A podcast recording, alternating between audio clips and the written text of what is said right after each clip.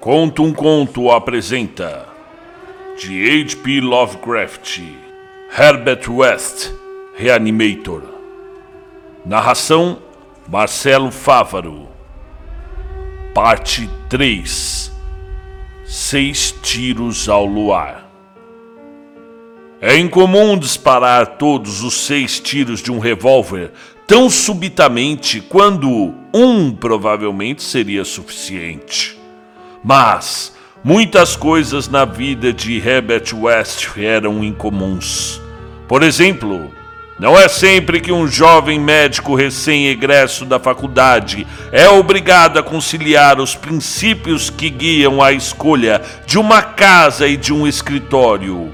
Contudo, foi o que aconteceu com Herbert West.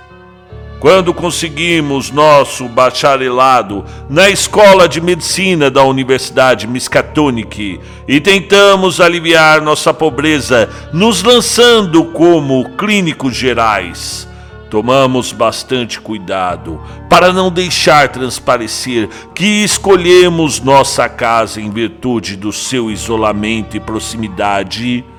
Bem, proximidade com o cemitério de indigentes.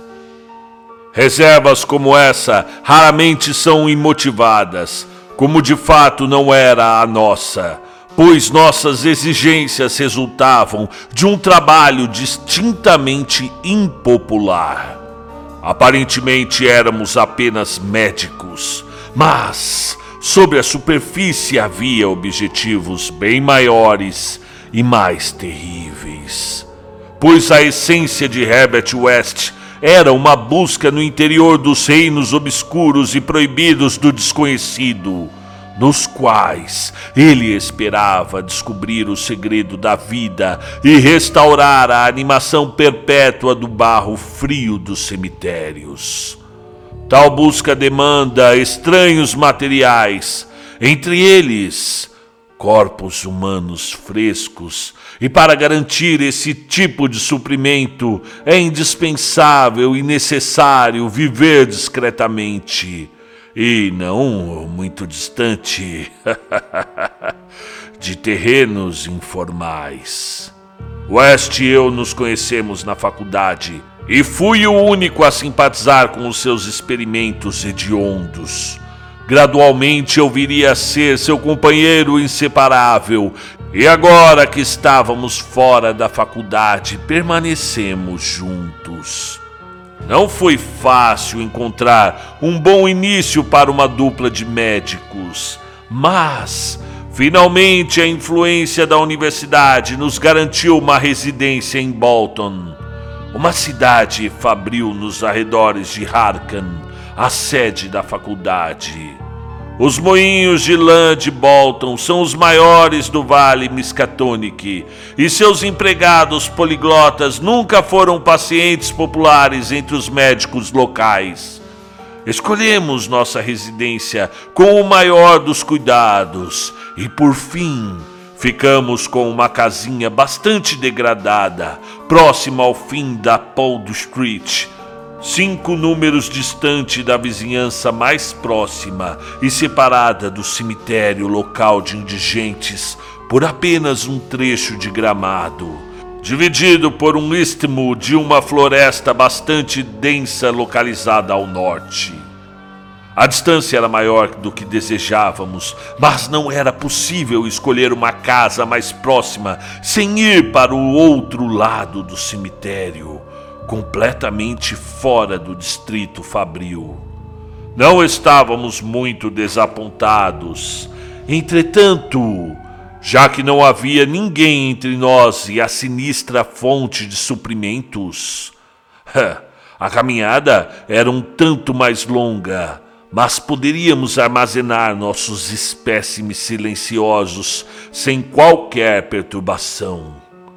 Nossa prática médica foi surpreendentemente extensa desde o seu início, extensa o bastante para agradar a maioria dos jovens médicos, e extenso bastante para se provar um tédio e um fado para estudantes cujo interesse real residia em outro lugar. Os operários tinham inclinações um tanto quanto turbulentas, e além de suas muitas necessidades naturais, seus conflitos frequentes e rixas com facas nos dava muito o que fazer. Mas o que de fato absorvia nossas mentes era o laboratório secreto que nós montamos no porão. O laboratório com uma longa mesa iluminada por luzes elétricas, na qual, durante as madrugadas, injetávamos os vários soros de West nas veias de coisas retiradas do cemitério dos indigentes. West experimentava loucamente para encontrar algo que restaurasse os movimentos vitais do homem após a sua interrupção por essa essa coisa que chamamos de morte. Mas os mais assombrosos obstáculos eram encontrados. O soro tinha que ser composto de uma forma diferente para tipos diferentes. O que servia para porquinhos da Índia não serviria para seres humanos. E espécimes humanos diversos demandavam grandes modificações. Os corpos precisavam estar excessivamente frescos, ou a mínima decomposição do tecido cerebral se tornaria impossível para uma reanimação perfeita. De fato, o maior dos problemas era consegui-los frescos o suficiente West teve experiências horríveis durante suas pesquisas secretas na faculdade com cadáveres de duvidosa preservação. Os resultados da animação parcial ou imperfeita eram bem mais hediondos do que nos casos de falha total. E ambos, ambos tínhamos lembranças pavorosas de tais coisas. Desde nossa primeira sessão demoníaca na abandonada casa de fazenda em Middle Hill, em, no Harkan, sentíamos uma taciturna ameaça. E o West, geralmente, um autômato científico calmo, louro de olhos azuis, frequentemente confessava uma arrepiante sensação de furtiva perseguição. Ele e, bem, ele sentia que estava sendo seguido. Uma ilusão psicológica de nervos abalados, intensificada pelo fato inegavelmente perturbador de que ao menos um entre os nossos espécimes reanimados ainda estivesse vivo. Uma terrível coisa carnívora em uma cela acolchoada em Sefton. E ainda havia outro nosso primeiro, cujo destino exato nós nunca descobrimos. Tivemos mais sorte com os espécimes em Bolton, muito mais do que em Harkan. Estávamos instalados não havia nem uma semana e adquirimos uma vítima de acidente na mesma noite do enterro. E então conseguimos fazê-lo abrir os olhos com uma. Bem, ah, uma expressão espetacularmente racional antes que o soro falhasse.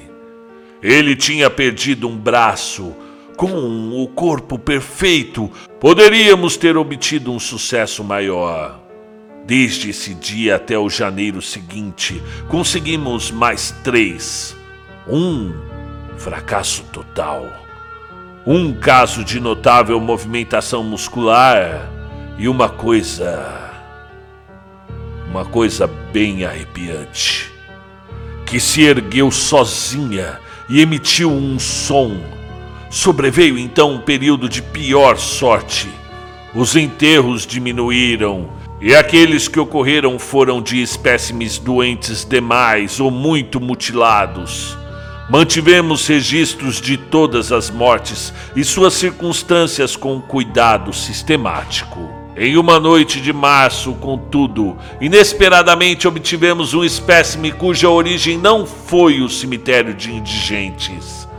Em Bolton, o prevalente espírito puritano tornara ilegal o box, o que fez sobrevir o resultado costumeiro. Lutas subreptícias e mal conduzidas entre os operários eram comuns, e ocasionalmente um talento profissional de baixo grau era trazido de fora.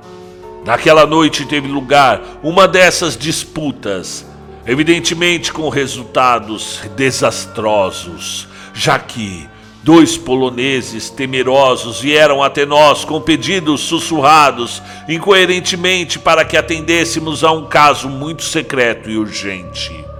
Seguimos os homens até um celeiro abandonado, onde os restos de uma multidão de estrangeiros apavorados vigiavam uma uma forma escura e silenciosa no chão. A luta foi entre Kid O'Brien, um desastrado e agora trêmulo jovem com um nariz recurvo bem irlandês, e Buck Robinson, o fumaça do Harlem.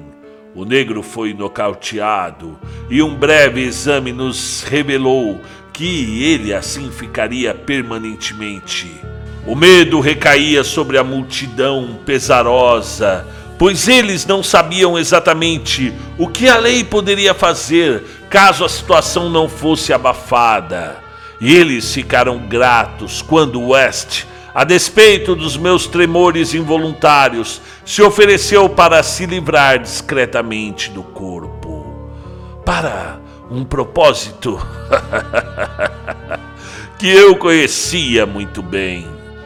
Um luar brilhante encimava a paisagem sem neve, mas cobrimos a coisa e a carregamos entre nós em direção à casa através das ruas desertas e prados, do mesmo modo que carregamos algo similar numa noite horrível, lá em Arkham.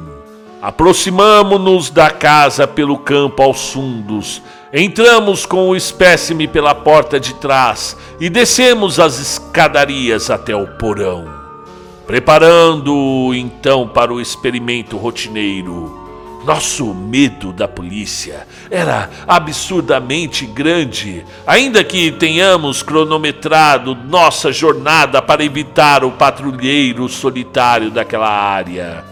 O resultado foi exaustivamente anticlimático, por mais pavorosa que fosse a aparência do nosso prêmio. Ele não reagiu a nenhum dos soros injetados no seu negro braço soros preparados a partir de experiências realizadas somente com espécimes brancos.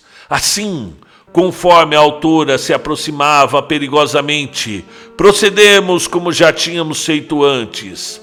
Arrastamos a coisa pelo prado até o istmo da floresta nos arredores do cemitério de indigentes e o enterramos lá no melhor tipo de cova que o solo congelado poderia fornecer.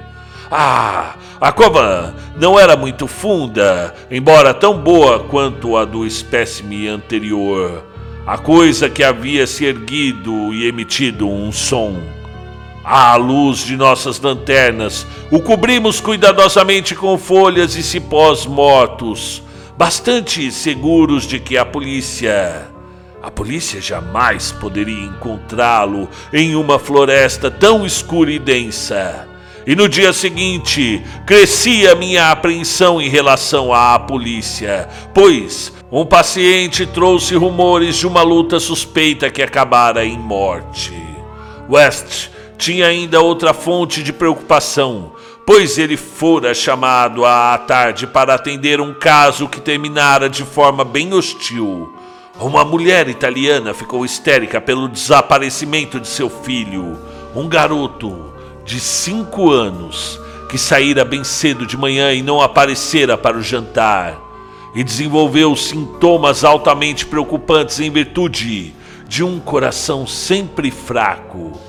Era uma histeria muito boba, já que o garoto frequentemente fugia, mas camponeses italianos eram excessivamente supersticiosos e essa mulher parecia ser afetada por tanto por argúrios quanto pelos fatos em si.